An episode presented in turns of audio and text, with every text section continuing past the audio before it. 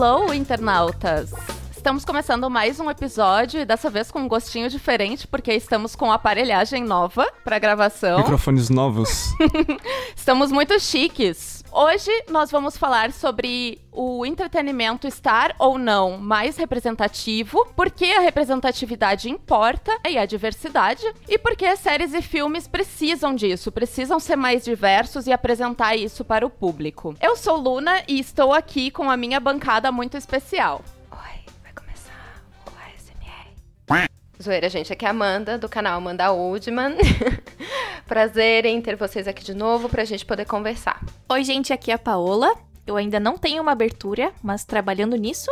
E aí, galerinha, como é que vocês estão? Vamos lá para mais um debate hoje com microfones novos. Esperamos, né, que, o, que a qualidade esteja melhor para todos. Espero que vocês estejam sentindo essa vibração. Lembrando que as nossas redes sociais são uh, em alta podcast, tanto no Instagram como também no YouTube. Quem não tem uh, Spotify pode escutar o nosso podcast pelo YouTube também. Os episódios já estão por lá. E um adendo é que para quem tem Spotify, mas não assina a versão premium, pode ouvir uh, o podcast ou qual qualquer outro podcast sem precisar pagar. O Spotify libera os podcasts para as pessoas ouvirem, mesmo que as pessoas não assinem a plataforma. Então, podem nos ouvir. E sem propagandas, eu acho, né? Sem tipo... propagandas, acredito que não tem propagandas, não. Não, é igual pra música que a gente tá ouvindo uma, uma música do rock, daí aparece um forró no meio, e daí tu é, fica. Ah, não, não, vai acontecer, a gente, de acontecer um forrozão no meio do nosso podcast. acredito que não. Se acontecer, nos avisem. Mas então, voltando pro nosso assunto, que no caso é a representatividade e diversidade, é, foi um tópico que eu e a Amanda a gente andava discutindo ultimamente, porque a gente fez um vídeo pro YouTube dela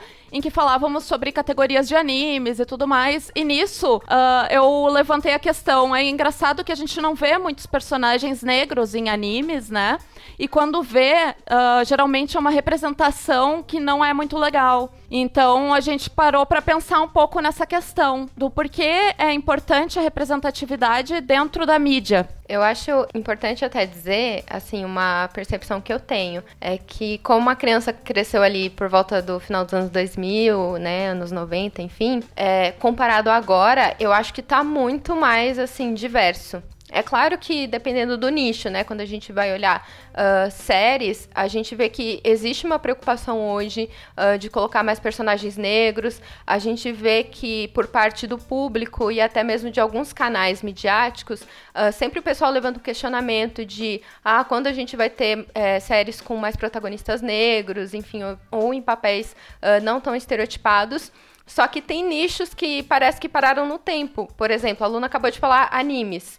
Uh, do tempo que eu assisto animes, é, se a gente for pensar quantas vezes a gente viu um personagem negro como protagonista, e assim, uh, negro até mesmo com os traços negroides, assim, não só com, por exemplo, um tom de pele um pouquinho mais uh, retinto.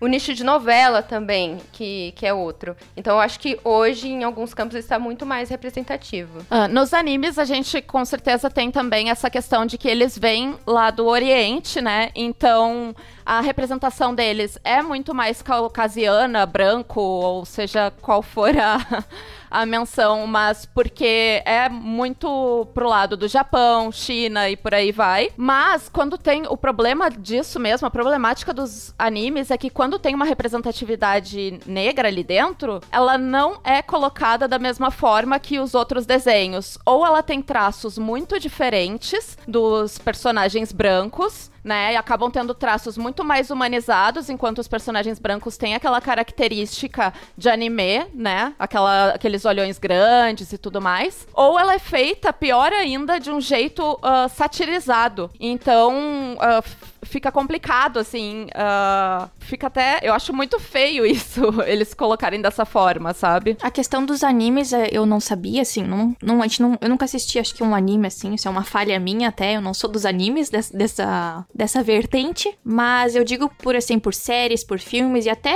quando eu era criança e via novela. E até hoje, quando eu vejo alguma coisa que tá passando, é sempre assim, né? Tipo, pelo menos vamos citar assim, novela. O personagem negro é sempre a empregada doméstica, é, ou é o bandido E isso ficou muito também uma, uma discussão que surgiu até há pouco tempo em relação ao BBB, o último BBB, BBB, sei lá, 20, acho que foi. BBB 20, que o Babu trouxe muito esse questionamento, né? Tipo, que ele era um ator que já tinha participado de não sei quantos filmes e quantas séries e, da Globo e milhares de coisas, e todos os personagens dele, a maioria, com exceção do personagem do Tim Maia, eram personagens de o bandido, o da, o da favela, o tipo preto pobre, e assim, era sempre assim, era nunca era um outro, outro tipo de personagem, né? Parecia que tava sempre interpretando o mesmo papel. Então, uh, a mesma coisa pode se dizer nos animes que eu tava reassistindo Sailor Moon, por exemplo, e quando aparecia algum personagem negro ou, ou, personagem feminina que seja negra, era sempre vilão. Nunca era uma das protagonistas ou alguém da escola delas ou qualquer uh, outro personagem secundário, dono de uma loja, não. Era sempre uh, vilanesco. Até o momento em que chega a, a personagem Plutão, que é a, uma das Sailors, né? E ela tem a pele um pouco mais retinta, mas ainda assim ela aparenta ser bronzeada, não é bem negra sabe? E nessa questão, ela também, os traços, toda, todo o visual, ele, ela é exatamente que nem os outros personagens do anime, né? As outras meninas. Então, não soa exatamente como uma representatividade. E só como uma breve diferenciação de pele sabe? Enquanto os personagens que realmente aparentam negros no anime, eles são todos do mal, eles são todos uh, uma representação ruim. É, eu acho que é importante também a gente entender por que, que a gente fala sobre representatividade. Eu percebo muito que quando eu falo no meu canal sobre isso, ou quando a gente vai olhar discussões no Twitter, enfim, e as pessoas ficam, ai meu Deus, mas que chato, por que, que fica falando só sobre isso? E eu acho que é importante a gente entender que a sociedade, ela é diversa. Existem vários tipos de pessoas, grupos, formas de você se comportar e formas de viver, por que representar apenas uma forma? Apenas representar um tipo de pessoa e geralmente, assim, é um grupo é, minoritário, se a gente for ver, mas é um grupo super privilegiado, sabe? Uh, eu cresci assistindo novelas que quando você ia olhar o núcleo assim das pessoas pobres de periferia, era um rolê super estereotipado ao qual eu assistia e eu falava, cara, isso não é a minha realidade. Mas também eu olhava para o núcleo, assim, digamos que era mais de classe média alta, e falava, essa também não é a minha realidade. E fica aquela sensação de, tipo, tipo assim, você não existe. Para aquele veículo, você não é ninguém. A sua forma de viver é errada, não existe, enfim. O que eu ia falar era exatamente o que a Amanda já falou. O quão importante deve ser para uma criança negra uh, se sentir representada num filme, uma, numa, numa novela ou em um anime porque a gente vive um grande problema no Brasil, que é a desigualdade. Isso aí não é segredo para ninguém, isso é o que acontece desde que o Brasil é Brasil. Então, a gente tem uma maioria da população negra e a gente não tem uh, basicamente nada de representatividade na mídia, assim como a gente não tem nas faculdades, assim a gente, como a gente não tem altos cargos do governo ou de grandes empresas. Então, eu acho que quando uma criança ela assiste um filme ou uma novela e não se vê representada, de uma certa forma ela não consegue se enxergar como algo grande também no futuro. Ela ela fica pensando, pô, eu não me sinto representada em nenhum momento. Então, como será o meu futuro? Será que vai ser o igual do bandido da novela? Será que vai ser da empregada doméstica? Vai ser o do porteiro? Não tem uma representatividade. Eu acho que isso é uma questão de autoestima e a autoestima tá muito relacionada à, à ambição pro futuro também. Eu ia falar exatamente isso que o Rodolfo falou, que a população negra no Brasil representa mais de 50% da população. Só que a gente não vê isso nas novelas, quando a gente olha, por exemplo, uh, pro Senado, a gente não vê esse esses, por volta, acho que são 52 ou 53% da população de negros e pardos, a gente não vê isso. A nossa sociedade também,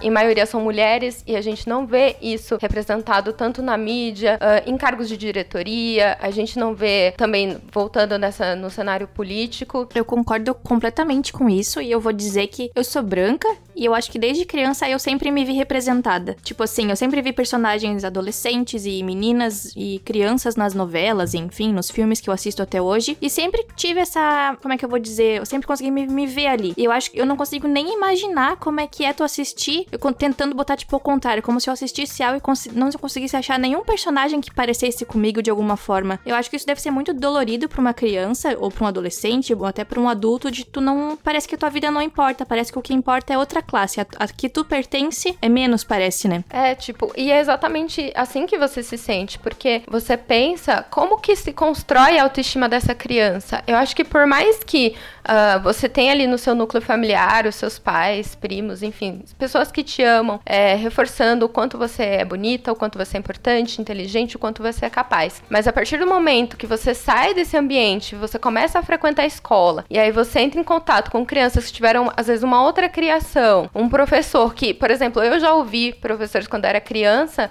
de elogiar o cabelo de uma menina que tem o cabelo liso, louro, e às vezes falar pra uma criança que tem o cabelo crespo, falar, ai, nossa, mas por que sua mãe não faz isso no seu cabelo? Por que sua mãe não faz aquilo no seu cabelo? Coisas desse tipo. E aí, quando ela olha pra televisão, ela não se vê representada.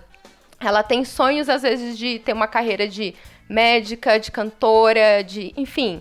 Uh, profissões assim são de grande prestígio, vamos colocar assim, e ela não vê pessoas como ela nesses lugares. Ela só vê justamente o outro lado. É uma situação que eu acho que tem que ser falada, doa quem doer. Tem muita gente que tá tentando ignorar, passar pano, ah, porém, não sei o que. Quando vem com a frase porém é porque geralmente vai vir algo preconceituoso depois. Então eu acho que a gente, a gente tem que lutar contra isso e não pode, não pode, a gente não pode ficar com medo de críticas, de que as pessoas não gostem do que a gente fale, né? Mas a gente tá num momento no Brasil, especialmente agora, em que mostra mostra que a gente tem que se unir de alguma forma e qualquer forma, qualquer forma é válida para que a gente consiga mudar isso. Eu não acredito num Brasil melhor se não se mudar, se as coisas não mudarem em todos os aspectos, em todas as classes. Então eu acho que é muita luta aí pela frente. E eu acho que a gente, assim, nos últimos anos, não sei o que vocês acham sobre isso, mas nos últimos anos eu vejo uma melhora, tipo assim, em propagandas que aparecem mais negros, mais casais gays e, tipo, que representam mais diversidade, mas ao mesmo tempo eu sinto que é mais como se fosse uma cota. Tipo assim, ah, o propaganda do Boticária do Natal, que é a clássica de todo ano. Parece que agora eles se deram conta de que eles precisam colocar um negro, um gay, mas parece que o discurso acaba ali. Tipo, ele não. É mais que uma cota. Tipo, ah, vamos botar um, um desse tipo, um desse outro, para ninguém reclamar, ninguém falar que o Boticário é preconceituoso. Mas é isso, o discurso acaba ali, não. Ele não, não é para acrescentar, parece que é só para fazer um checklist, assim. Então, eu ia puxar justamente essa questão uh, da representação representatividade ser colocada, né, nessa. especificamente quase como uma cota, né? Porque, por exemplo, a gente tem um desenho uh, animado que até mesmo não é um anime, né? A Liga da Justiça, a gente pega assim. Tem diversos heróis lá dentro e o único que é negro é o Lanterna Verde, sabe?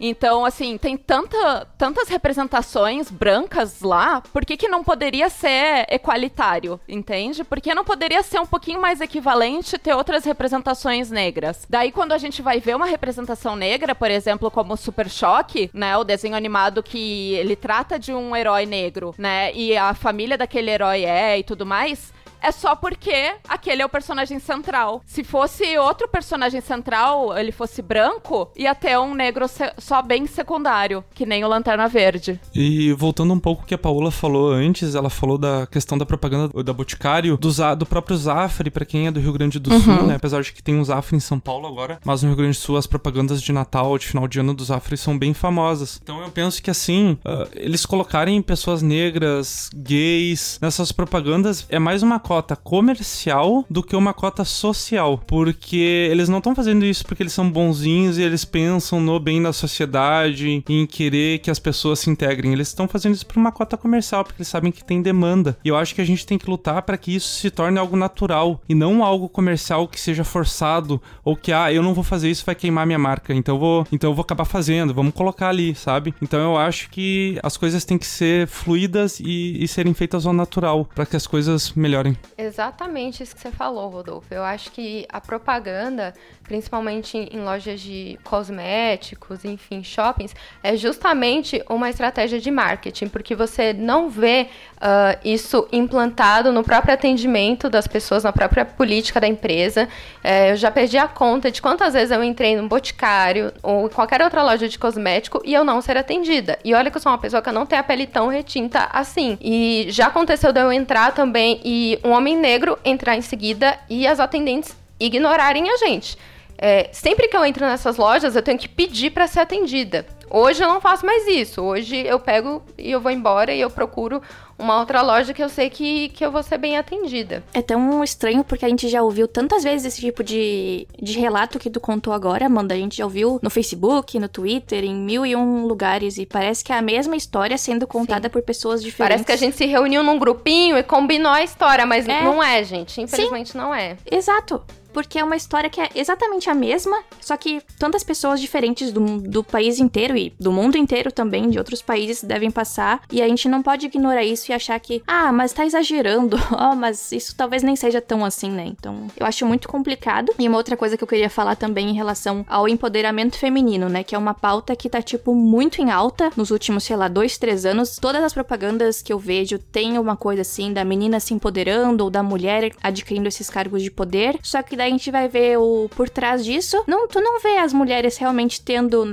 por exemplo, no Boticário. Enfim, não, não posso dizer porque eu não conheço quem é que faz parte do Boticário, mas eu digo num geral. Tu vê a propaganda, daí tu fica assim, com emocionado, achando que realmente as coisas estão mudando, mas os cargos de poder que eu pelo menos vejo e tenho acesso são liderados por homens e eu não vejo essa mudança acontecendo além das propagandas comerciais. Não, é, eu só ia falar que é justamente isso que a Paula é, falou. É, se a gente for olhar dentro da empresa também, como será que é? Mais uma vez, a gente não está afirmando, estamos aqui só levantando um questionamento. Como será que é o tratamento com as funcionárias? Quantos uh, por cento dessa equipe é constituída por mulheres? Como que é o tratamento dessas mulheres quando elas entram em licença maternidade? Será que elas têm certeza de que não, meu emprego tá ok, eu não vou ser despedida por isso? Ou será que ela fica, entra com aquele medo e com aquele receio, sabe? Então, sem falar também que muitas vezes a pessoa tem que acabar se adaptando ao que seria aceitável, né, uh, visualmente para as pessoas que são brancas, né? Então, muitas mulheres negras não aderem ao seu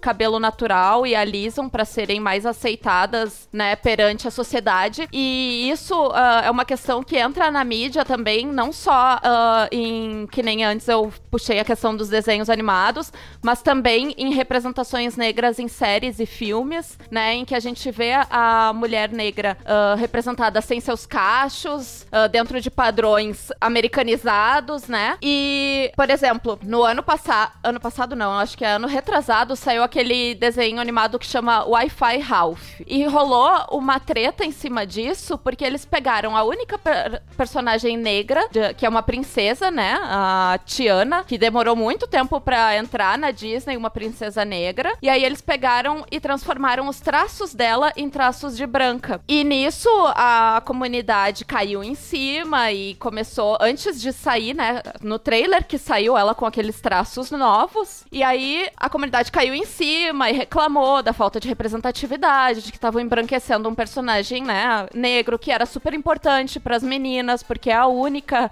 representação de uma princesa negra. E aí a Disney foi lá, alterou e lançou o filme com os traços dela de acordo, né? Com a afrodescendência. E, mas assim, cara, ter que cair em cima do estúdio pra para levantar essa representatividade é algo que não deveria mais acontecer, entendeu? Simplesmente deveria ter vindo do jeito que era para ser. Sabe o que, que eu acho, Luna? É que eu imagino que nas reuniões para definir isso, sempre tem uma pessoa que se levanta na reunião e fala: gente, não muda, porque isso vai dar merda. Se mudar, a comunidade vai cair em cima, tá errado. E eu acho que os executivos falam: não, imagina, tá melhor assim. E aí isso acaba acontecendo. Tanto que esses dias eu vi um post que, cara, eu, eu não sabia desse rolê e eu fiquei super decepcionada, mas uma decepção aí com J.K. Rowling que está causando, é que uma personagem que acho que é Lila Brown, enfim, é uma personagem de Harry Potter que ela ia fazer par romântico com Rony ali por volta de O Enigma do Príncipe. Originalmente, no filme, essa personagem, ela aparecia como uma menina negra. E aí, quando ela voltava no filme do Enigma do Príncipe, ela voltava como uma atriz branca. Ou seja, não pode, assim, ter o beijo entre um homem branco, caucasiano e uma menina negra. Eu não sabia dessa situação aí que vocês contaram, mas é, é absurdo, né? Mas eu super concordo com essa coisa de que eles sempre tentam embranquecer os personagens negros e sempre essa coisa caricata, né? Então, pro, pro negro, é sim, com os traços brancos, o nariz fino, os lábios não, não tão grossos, tipo assim, é um negro que na verdade não tem aquele, os traços característicos negros. O pro gay ou pro uma lésbica também o gay vai ser retratado de uma maneira, vai ser o, o engraçado do rolê e afeminado, porque é assim que todos os gays eu acho que são, né? Tipo assim, a lésbica também. Ou vai ser um traço assim masculinizado ao extremo, ou então vai ser a lésbica gostosa do filme que tipo, ai que delícia, homenagem. Então, parece que tudo eles eles não demonstram as pessoas como elas realmente são na sua maioria, né? É sempre o estereótipo, sempre aparecendo esse estereótipo. Sim, e uma coisa que, cara, eu fico muito brava é que quando a gente vai justamente explicar o porquê que existe essa diferença, que nem um exemplo, eu postei um vídeo falando sobre uh, que Friends seria uma cópia de uma série chamada Living Single, que é protagonizado por atores negros. Acho que não sei se vocês já viram essa tour aí. E assim, eu acho que quando a gente vai abrir uma discussão e explicar o motivo do, do porquê, por exemplo, uh, existe essa cópia,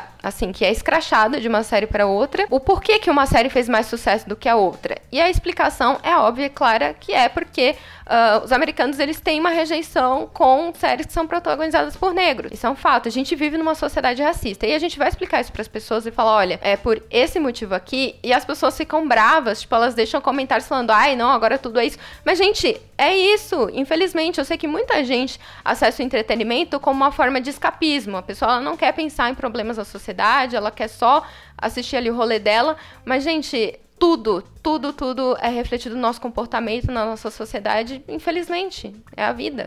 Ou felizmente. É, é por esse motivo que muitas séries uh, que têm mais protagonismo negro uh, na Netflix, por exemplo, elas acabam caindo e não tem muito investimento em cima delas. Então, logo ou acabam canceladas, ou elas terminam antes da hora, porque não tem a grande procura do público, que é majoritariamente branco, por também questões sociais, de estarem em uma classe mais alta, né? Quem consome esse, essa plataforma, por exemplo. Então, uh, muito acontece de que as coisas que têm representatividade e tem uh, boa qualidade, né? Elas caem por, por questões sociais errôneas, né? Então, eu tinha uma coisa para falar aqui para vocês. Por exemplo, a Disney, eu acho que ela, pelo que eu pesquisei, ela existe desde 1923. E eu tô com uma notícia aberta aqui no meu celular de abril. O nome da notícia é: Disney terá primeiro príncipe negro em filme live action. Então, o ator uh, Niles Fitch como príncipe Tuma em Secret Society of Second Born Royals. Acho que tá certo, o inglês é meio ruim. Enfim, então, imagina quantos anos levou para se ter o primeiro príncipe negro em um filme, digamos assim, em um filme live action da Disney. Então eu acho que isso e essa notícia é a representatividade do que a gente tá conversando até agora. É o retrato da realidade de uma empresa grande e eu fico pensando como serão os próximos anos, porque, por exemplo, um exemplo são, são as novelas da Globo, que a gente tinha conversado antes, né? Então, pô, esperou chegar até 2020 para se ter uma primeira representatividade de, desse nível, digamos assim. Então, eu tô, eu tô ao mesmo tempo que eu fico curioso para que para saber como vão ser os próximos anos, eu fico receoso para saber até que ponto realmente isso é por uma questão comercial ou por uma questão de re uma real mudança na sociedade. E esse filme aí, eu não, não sei vocês, mas eu nunca nem ouvi falar. Esse filme que o Rodolfo falou aí do primeiro príncipe negro. Tipo assim, não, eu não sou desse. Não, não vejo muitas coisas assim da Disney, não acompanho muito, mas eu duvido que é uma super produção assim, tipo assim, é o filme do ano que tá todo mundo esperando. A gente pode entrar aí também com a questão de que a primeira princesa da Disney, que foi a Branca de Neve, ela surgiu em 1937. Para surgir a Tiana, que é a prin primeira princesa negra da Disney, é, foi só em 2009. Então levou aí muitos anos até uh, uma representatividade ser colocada, né, para as crianças e tudo. Imagina, é muito tempo de diferença. E agora vai sair o live action da Pequena Sereia e ele também é representado por uma atriz negra. Eles alteraram, né, a etnia da personagem, o que eu achei super legal. Eu adoro a Pequena Sereia, ela é a minha segunda segunda princesa favorita da Disney. A primeira é a Bela, mas uh, em segundo lugar é a Pequena Sereia. E quando eu vi que aquela menina ia interpretar ela, eu pensei, nossa, isso vai ser muito legal, porque uh, muita gente vai. Muitas meninas vão se sentir super representadas porque é uma personagem mágica, sabe? E aí uh, veio toda aquela questão de não, mas vão alterar a pele da personagem, não vai ser fiel e coisa e tal. Gente, é uma sereia. Ela não tem uma Gente, etnia. sereia nem existe. É, sereia sereia não existe, gente. Não importa se ela é branca, negra, ou seja o que for.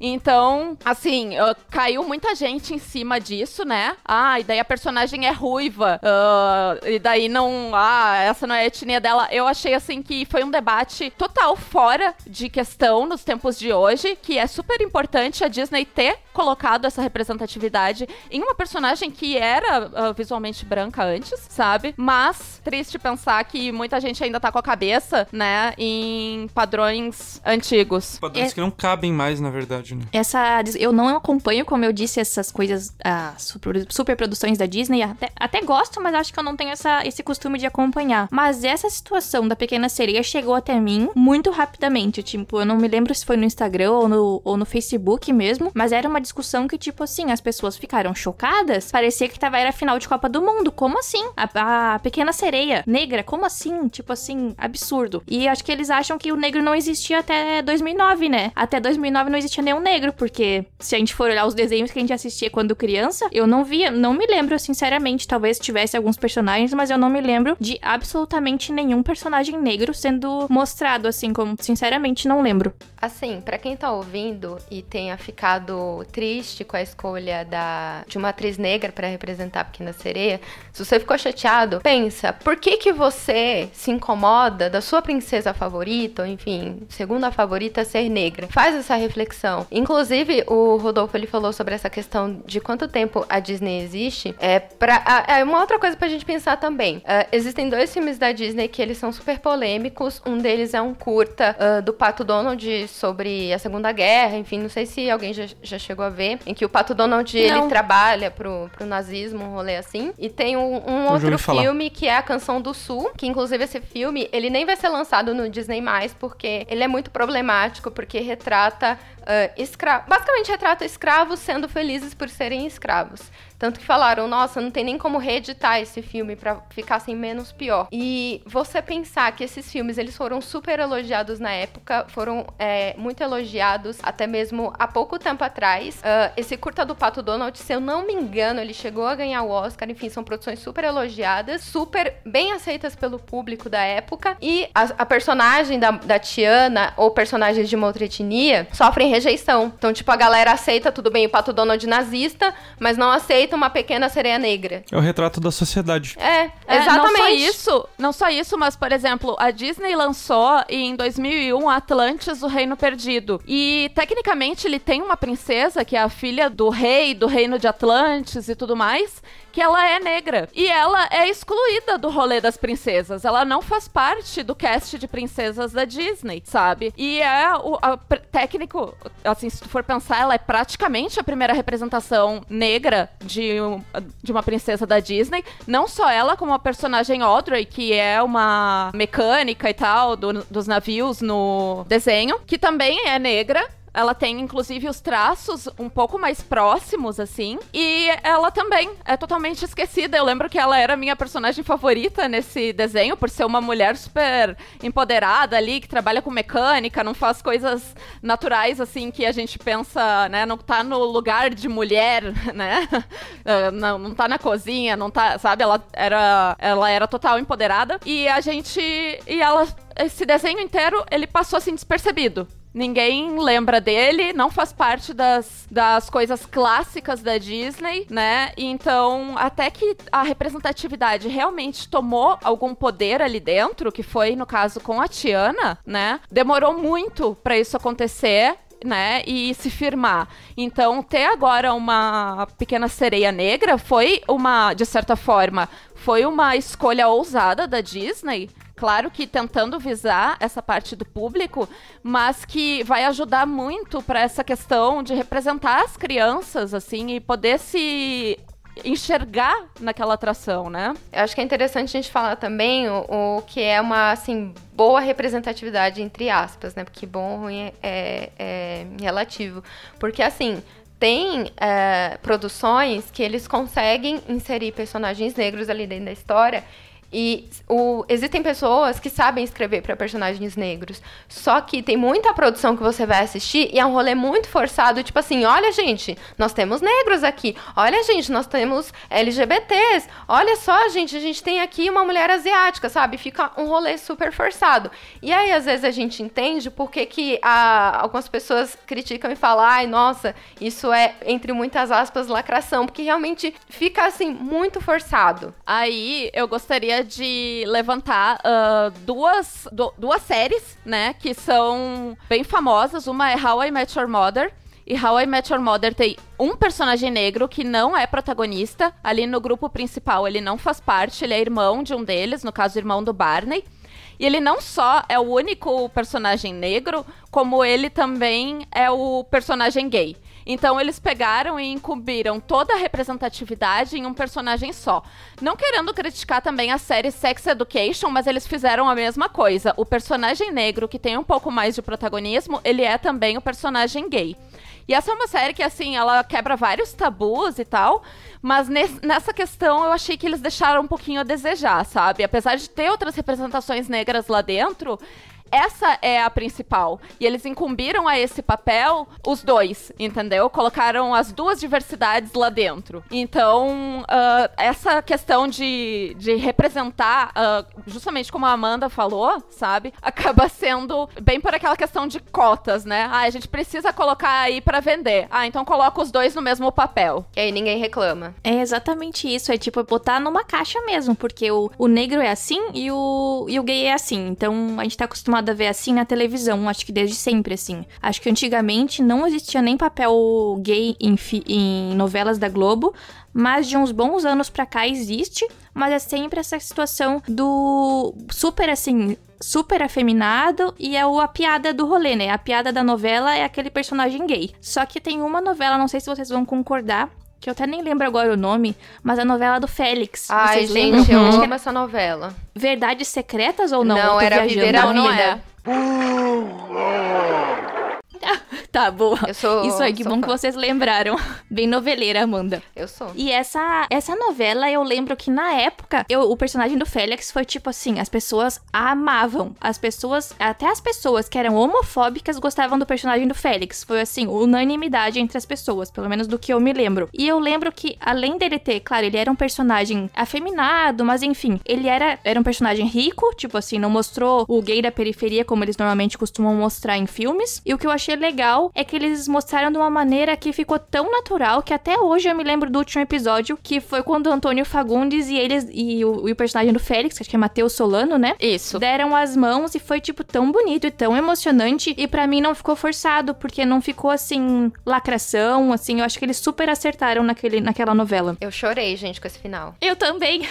É, nessa questão de, de ser bem representado, eu tava assistindo um anime da Netflix que chama Tuesday. E é sobre duas meninas que são cantoras. E uma delas, ela é negra e ela tem mesmo essa, esse fundo de ser ah, imigrante, de ser. de ter um, um passado mais pesado, enquanto a menina, a outra, ela é riquinha, né? A branca, ela, ela vem de uma família de, ah, da política e tudo mais. Mas a representação, ela tá bem feita. É, essa não é a única personagem negra, tem outros personagens e eles estão muito bem colocados, assim. E o problema é que essa série, por exemplo, ela fez uma representatividade negra muito legal. Mas, eh, no lado da diversidade, pensado pro LGBT, é totalmente estereoti- estereotipado, sabe? Então é muito triste que uma atração que poderia ser super ah, representativa, né? Diversa e tudo mais, ela peca em um lado e faz aquele lado parecer uma caricatura, faz parecer satírico. É o alívio cômico da série, é a parte LGBT. Então, mesmo o personagem mais legalzinho, assim, ele é engraçadinho. Ele não é um, um personagem sério, sabe? Então, Quando vai para um lado, parece que ainda não consegue acertar no outro, sabe? Então, é, é muito. É uma pena isso, né? É, o que eu ia comentar é que eu acho que as pessoas têm que parar com esse pensamento de que o gay é engraçado, entendeu? Então, porque ser gay não é ser engraçado, ser negro não é ser engraçado. Pelo contrário, é triste, porque o negro, o gay, tudo que vá fugir fora de um padrão, eu tô fazendo um padrão entre aspas aqui, vai ser vai sofrer na sociedade. Então eu acho que a mídia, como detentora de poder, uh, e a gente consome coisas através da mídia, acho que deveria partir, partir principalmente da mídia, essa mudança de, de características nos personagens. Porque não é engraçado, não é engraçado sofrer preconceito. Então eu acho, eu acho que a pressão que tem que ser feita uh, deve ser por personagens nas novelas e nos filmes, mas não qualquer personagem, mas personagens representativos e personagens que não sejam estereotipados, para que, pra que as pessoas possam se identificar e além de se identificar, se identificarem de uma forma boa. E aí a gente já cai naquela questão de novo uh, da importância da, da diversidade e que a gente vê sim que está mais diverso hoje, mas infelizmente, na maioria das vezes, a gente acaba vendo que estereótipos ainda continuam. Porque, que nem o Rodolfo falou, o, é, o personagem LGBT, geralmente, ele é para ser o alívio cômico da novela ou da série, enfim. Mas quando a gente vai olhar no contexto americano, principalmente nas comédias românticas, o personagem LGBT geralmente é um personagem sem história que ele só serve para assim, ai, melhorar a autoestima da protagonista. Uh, uhum. O personagem negro, gente, quem assistiu os filmes de terror dos anos 90, início dos anos 2000, gente, eu não sei se vocês vão, vocês tinham a mesma sensação que eu, mas eu quando eu via que ia ter um negro no elenco, eu já sabia que ele ia morrer, eu já tinha certeza. E aí esses dias eu tava no YouTube rolando assim o feed e eu vi que uma ativista negra, eu acabei esquecendo o nome dela, e ela falou sobre isso. Eu falei, caraca, não era uma percepção só minha. Tipo, sempre uh, perdura uhum. esse, esses estereótipos, sabe? Eu ia falar uma, uma coisa positiva, eu acho. Uma série que eu assisti recentemente, em que a personagem principal era negra e que foi assim, não foi lacração. Ao mesmo tempo, eles não. O tema não era o racismo, tipo assim, vou citar série porque eu tô falando mil coisas, mas nem falei que série é. How to Get Away with Murder. Eu imaginei que fosse essa. essa é uma série que a gente começou a assistir e era uma temática que eu gostava bastante, tipo assim, de direito, de crimes, enfim. E eu comecei a ver que a, a, o debate do racismo não era o principal naquele, nos, nas primeiras temporadas, enfim, não era o, o tema principal. Mas que aquele assunto foi sendo trazido em vários momentos na série de uma maneira tão natural e tão dolorida que tu saía do episódio emocionado e pensando mil coisas que tu nunca tinha parado para pensar, em que a série te trouxe sem ser aquela coisa clássica do vamos te explicar agora o que é racismo. Tipo assim, foi tudo nas entrelinhas e foi de uma maneira, para mim, foi muito bom ver aquilo e foi diferente, porque eu acho que eu nunca tinha visto uma produção tratar de um assunto desse de uma forma delicada e ao mesmo tempo dolorida e sem que aquilo fosse o centro da atenção naquele, naqueles episódios. Não sei se vocês viram essa série também. Uhum. Eu não cheguei a assistir, mas um exemplo de série que caiu um pouco assim no, nesse quesito de lacração foi Grey's Anatomy. Era uma série que eu era super fã e só que chegou assim nas últimas temporadas, enfim, falando em enredo ficou podre, assim, mas chegou num momento que eles começaram a inserir ali várias pautas sociais que sim, muito importantes, mas ficava muito textão de Facebook. Então eu acho que, a, além de ser importante sim você falar sobre racismo, você falar sobre xenofobia, sobre machismo, sobre capacitismo também, que tá aí um outro grupo das pessoas com deficiência, uhum. que assim, não existe, né? No entretenimento. Pessoa com deficiência não ama, pessoa Ninguém com fala, né? deficiência né? não tem uma vida. Não existe na sociedade, né? Pro entretenimento. Mas enfim. Então eu acho que eles é, escreveram de uma forma que fica assim, chato de você assistir. Só que aí já remetendo a séries que é, representam uh, histórias de pessoas negras muito bem, tá assim, as melhores séries do mundo, isso a minha opinião importa, que é Eu, a Patrulha as Crianças e O Maluco no Pedaço. Porque Nossa. mostra a história de famílias negras e que sim. E tem... todo mundo odeia o Chris. Todo mundo odeia o Chris. Boa. Só que eu vejo todo mundo odeia o Chris, já pega assim, já é uma crítica com, com humor assim, bem uhum. ácido. E eu gosto muito dessas duas séries que eu citei, porque mostra, assim, a vivência de pessoas negras vivendo, estudando, enfim.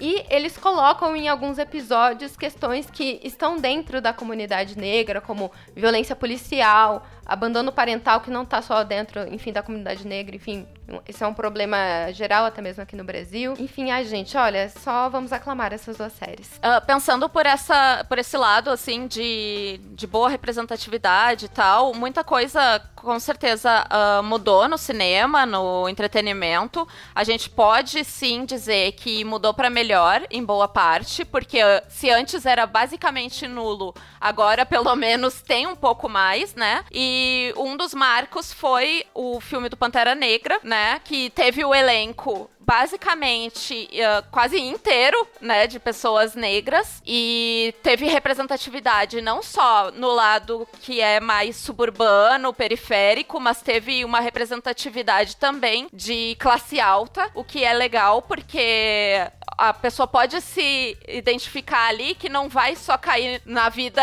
periférica, né? Que, por exemplo, a Amanda estava falando antes que as crianças vão se identificar com o porteiro, com a empregada doméstica, e ali eles colocaram pessoas negras em posições importantes de governo e tudo mais. Então, eu acho que quebrou muitas barreiras, e não só nisso, mas assim, é, foi elevado ao Oscar, né? E chegou a ganhar Oscar de melhor figurino, o que a gente não vê tanto, apesar de ser figurino e não ser assim, tipo, algo representativo como ator ou melhor filme, já é uma conquista também, porque coloca o filme em voga para todo mundo. Então, é, eu vi muita, muita postagem de crianças vestidas de Pantera Negra e tudo mais, e eu achei isso assim fantástico, não só do Pantera Negra, mas a Shuri, que é a irmã dele no filme, ela fez um sucesso assim incrível. E eu vi também, eu achei muito legal, porque assim, eu sou consumidora da Barbie, né, de comprar bonecas e tudo mais, fazer coleção. E eu sou consumidora principalmente das princesas da Disney. Mas não tava tendo uh, essa representatividade com heroínas e não e muito menos heroínas negras. E eu via algumas pessoas comprando Barbies e reproduzindo as personagens de Pantera Negra e vendendo assim ou, ou doando para as crianças negras. E eu achei isso assim, ó, fantástico. A gente vai puxar as indicações agora, então, como primeira indicação, eu ia trazer aqui essa série que eu já comentei antes, que era a Carole Tuesday. Eu acho que ela é legal, sim, na representatividade uh, de pessoas negras, porque tem várias, uh, várias personagens e e são muito bem colocados, são bem construídos os personagens, porém ela peca nesse lado aí do LGBT, né? Então eu não vou indicar exatamente essa, apesar de que é uma série divertidinha para ver, mas eu vou indicar aquele filme antigo lá da Disney que é Atlantis, o Reino Perdido, que tem essas duas representações de mulheres negras fortes, uma em uma classe assim, né, mais de reino ali, uma princesa, e a outra que trabalha com mecânica e ela é assim super badass. Então eu as, e as duas elas são personagens que são colocadas nessa trama como importantes, né? Uma é protagonista e a outra é mais secundária, mas ela tem um papel importante e as duas fazem parte do cast que é bonzinho, né? Que não é um lado uh, que vai pro maléfico. Então eu acho que é uma boa representação, mas eu acho também que Atlantis é, é muito legal você assistir depois de adulto. Eu fui assistir essa série depois de. Essa série não, esse desenho, né? Um filme. Depois de adulta, e eu entendi várias conotações que eu não tinha entendido quando criança, assim assim. Ela, ela tem várias conotações sexuais e tem mortes uh, pesadas, assim, que é muito mais para um público adulto do que para uma criança. Talvez por isso não fez tanto sucesso na época em que foi lançada, porque foi lançada como se fosse um filme infantil, né? E um outro filme que você tem uma outra percepção depois de adulta é Shrek, né? Gente, é cada piada, assim, de duplo sentido que eu fico chocada. Enfim. Uh, eu quero indicar, gente, dois filmes que foram, acho que os dois filmes de super-heróis, assim, mais uh, hateados pelo público, principalmente masculino, que é Aves de Rapina e Capitã Marvel. É, eu acho esses dois filmes, assim, quando é para contar histórias de mulheres, é um dos melhores que eu já, assim, assisti. Uh, já entra de novo naquela questão sobre Uh, muitas vezes o roteirista, ou enfim, a pessoa que vai fazer o texto do personagem, ele saber construir um personagem feminino. Uh, durante muitos anos, a gente que é mulher sabe que a gente só acompanhou um tipo de narrativa do ser mulher. E eu sei que, obviamente, que a gente tá falando de duas protagonistas brancas, enfim, só que muitos sentimentos, assim, a forma com que elas pensam, que elas agem, eu me identifiquei muito, assim, principalmente em Capitã Marvel, alguns sentimentos que ela tem em relação a as, a, as pessoas ao redor dela dizerem para ela que uma das características mais fortes que ela tem é a maior fraqueza dela. Que, tipo, ela não pode levar em conta as suas emoções. Que é uma crítica que muitas mulheres sofrem. Eu acho que até é, falando da própria vivência, é, mulheres negras, que existe aquela carga de, tipo, não, mulher negra é forte, mulher negra ela é batalhadora. E aí você não tem uh, aquela abertura para você expressar a sua sensibilidade porque você tem esse estereótipo em cima de você. Então eu acho que são dois filmes que é, são maravilhosos para as meninas, para as crianças que estão assistindo hoje. E eu queria pedir para vocês, meninos, assistam esse filme de novo, ao lado, sei lá, da sua irmã, da sua namorada, porque eu vi muitos colegas que assim, não gostaram do filme e depois que assistiram e falaram com uma mina, entenderam várias questões sobre o filme. E eu acho que, assim, tudo bem você não curtir o filme no enredo, mas é necessário é, entender a importância e que nem sempre vai ser um filme que ele vai falar sobre você, porque é importante também a gente ter acesso a outras vivências. E aí que entra que vai ser importante até para você conseguir exercer empatia. Eu sou testemunha de Aves de Rapina, né? Eu também, como vocês perceberam. e uh, esse é um esse é outro filme que pegou uma das personagens que tem grande protagonismo ali e transformou ela em etnia negra, né? Que no caso é a Canário, a Canário Negro no filme, ela é uma mulher negra e no desenho animado ela geralmente é representada branca, né? Então, é algo que foi feito assim de uma forma muito bem construída, não só porque eles não só fizeram a questão de representatividade dela uh, ser étnica, como eles também pegaram e fizeram o pano de fundo da personagem ter uma visão mais periférica, os problemas que as pessoas negras costumam passar. Então, achei assim super válido. Muita gente caiu em cima, mas eu acho que assim, é mimimi da internet, porque a personagem é fantástica. E só um detalhe, assim, é, eu queria que ficasse mais uma reflexão, assim, é por que que te incomoda o fato de uma personagem que sempre foi uh, representada dentro de um relacionamento abusivo, apanhando, sendo humilhada por um cara, agora que ela é independente, sabe? Por que que isso incomoda as pessoas, sabe? Tipo, ela tem que seguir falando a respeito da Arlequina, tá, gente? Eu tenho uma confissão a falar. Eu nunca Deus. assisti, não assisti esse filme que vocês comentaram. Fiquei aqui só observando, mas eu sei que eu tenho que dar uma chance para esses filmes que normalmente eu não assisto, tipo filme de super-heróis, que é uma coisa que até então eu não assistia, mas eu sei que hoje em dia tem muitos filmes que não ficam naquele básico filme de ação, digamos assim, né? Porque antigamente, uhum.